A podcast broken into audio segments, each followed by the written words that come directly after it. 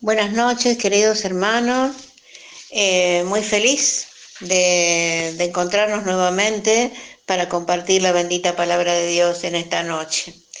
Y justamente hoy quiero referirme a las prédicas de jueves anteriores a través de nuestros hermanos de la comunidad Diana y Susana.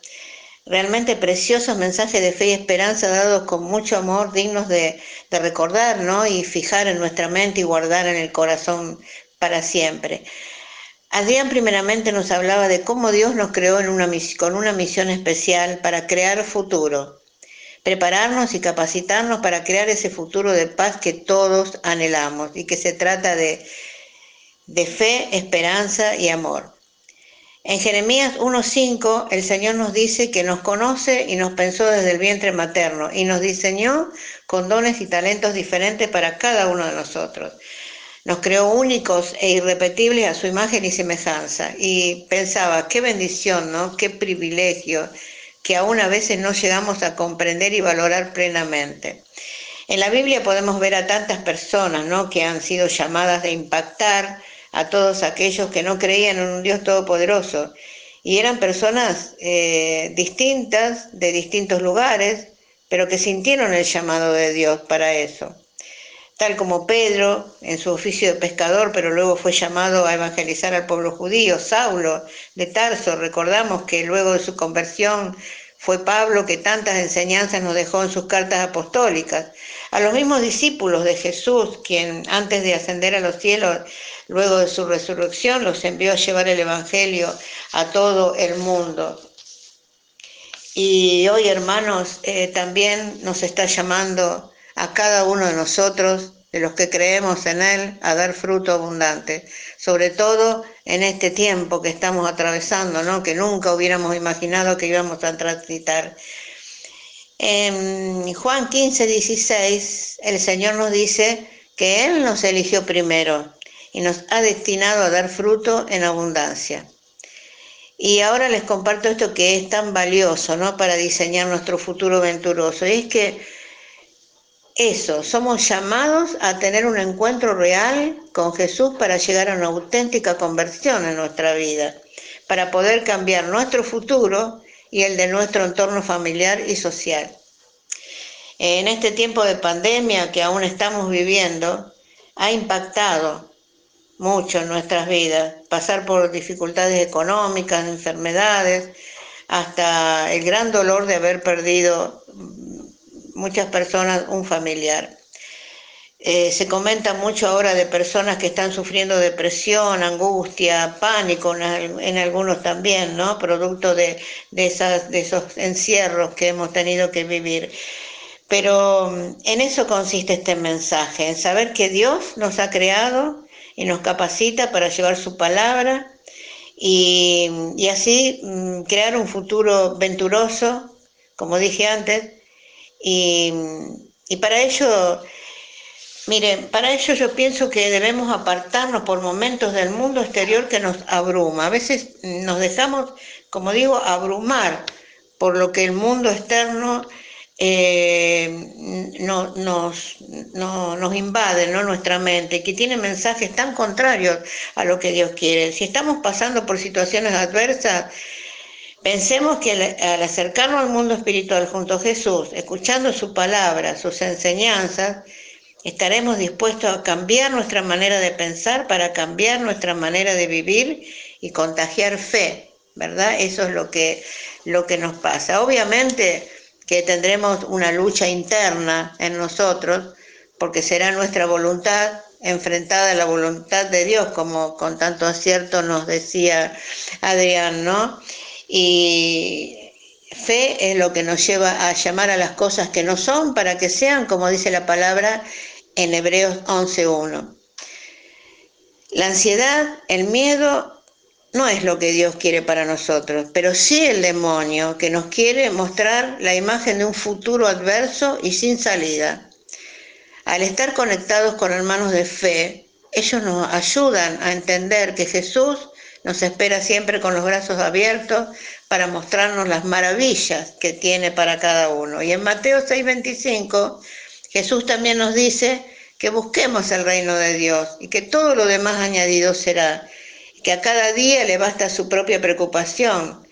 Por lo tanto, hermanos, estamos llamados a dar frutos. Me llegó muchísimo y sé que a quienes escucharon a Susana también su prédica sobre el lema de tras la obediencia hay bendición. Qué bueno es esto de entender, ¿no? Que es como un acto de amor de Dios hacia nosotros, porque ¿a qué se refiere esa obediencia que nos pide? Es una obediencia desde el amor infinito e incondicional que el Señor nos tiene, no una obediencia, eh, obediencia así impuesta con dureza, sin piedad, eh, como podría entenderse desde lo humano, ¿no? Sino que, que, viene desde el mismo corazón amoroso y misericordioso de nuestro Padre Celestial. Las enseñanzas de, Jesús nos ayudan a caminar en el orden que Dios quiere, eh, estar alineados con Dios, como decía Susana, ¿no? Lo que, no, no con lo que a nosotros se nos ocurre, eh, con, a través de nuestras, solamente de nuestras emociones o nuestras propias fuerzas. Nos contaba Susana que al encontrarse con Dios luego de atravesar situaciones complicadas en su vida, descubrió cómo Dios nos asombra. Y cuando yo la escuchaba es justamente lo que me ocurrió a mí después de rendirme a los pies de Cristo en circunstancias muy dolorosas de mi vida. Dios me asombró y me sigue asombrando, nos sigue asombrando. Muchas veces escuchamos a personas decir que no encuentran llenar sus vacíos internos, que caen en depresión, angustia, miedo, pánico y que se, que se acrecentó, como dije antes, más en este tiempo. Ahora digo, ¿cómo interpretamos esa obediencia a la que Dios nos invita? ¿Cuál es el sentido? Y aquí nos vamos a las Deuteronomio 6.5 y Marcos 12.30, donde eh, nos detenemos en lo que Dios dice, amarás a Dios con todo tu corazón, con toda tu alma y con toda su fuerza, que es el primer mandamiento que todos conocemos. Luego viene el segundo, amarás a tu prójimo como a ti mismo. Esos son los dos principales, porque de esos dos se relacionan todos los demás, ¿no? Y bueno, primeramente en eso, en amar a Dios con toda nuestra fuerza. En mi experiencia de haber tenido ese encuentro maravilloso con Dios, hermanos, aprendí a no buscar eh, en otras fuentes, como lo hacía en tiempos en que no conocía, ¿no? Eh, buscar en otras fuentes la salida a mis preocupaciones. Y confieso que yo era una de las personas que ante las situaciones que me impedían avanzar en la vida, buscaba en lugares equivocados y tuve la gracia de Dios en, momentos de mi clamor que me llevara finalmente por el camino, la verdad y la vida, que es el camino que nos marca Jesús.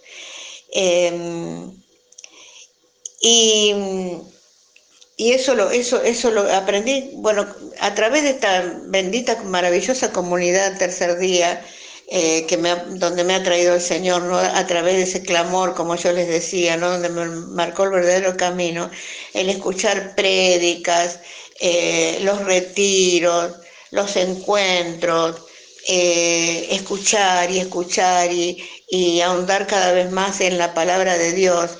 Todo eso es lo que, lo que me llevó a, levantar, ¿no? a levantar mi fe, a, a sentir algo sobrenatural en mi vida, a poder enfrentar las pruebas que se presentan y, y, que, y que esas pruebas que son a veces como tormentas, no, no quebranten mi vida, que sea como el junco que se dobla pero no se, que no se quiebra, como dice la, la palabra, ¿no?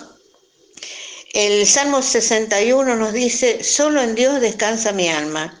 Y Santa Teresa, esa frase, ¿no? tan conocida que nos dice, eh, solo Dios basta, quien a Dios tiene nada le falta.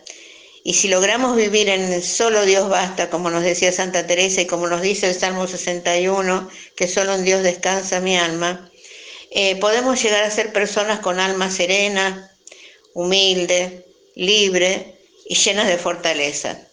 Frente a todo, toda dificultad, sobre frente a todo, solo Dios.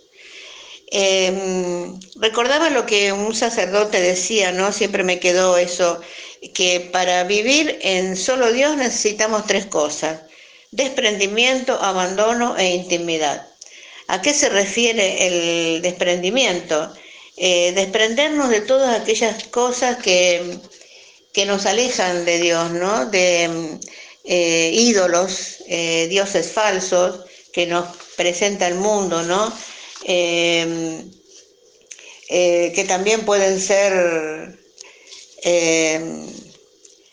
esos ídolos a los que estamos aferrados, que mm, eh, por ejemplo, vicios, eh, exceso de trabajo, apego a lo material, a lo puramente humano, apego a personas, ¿no?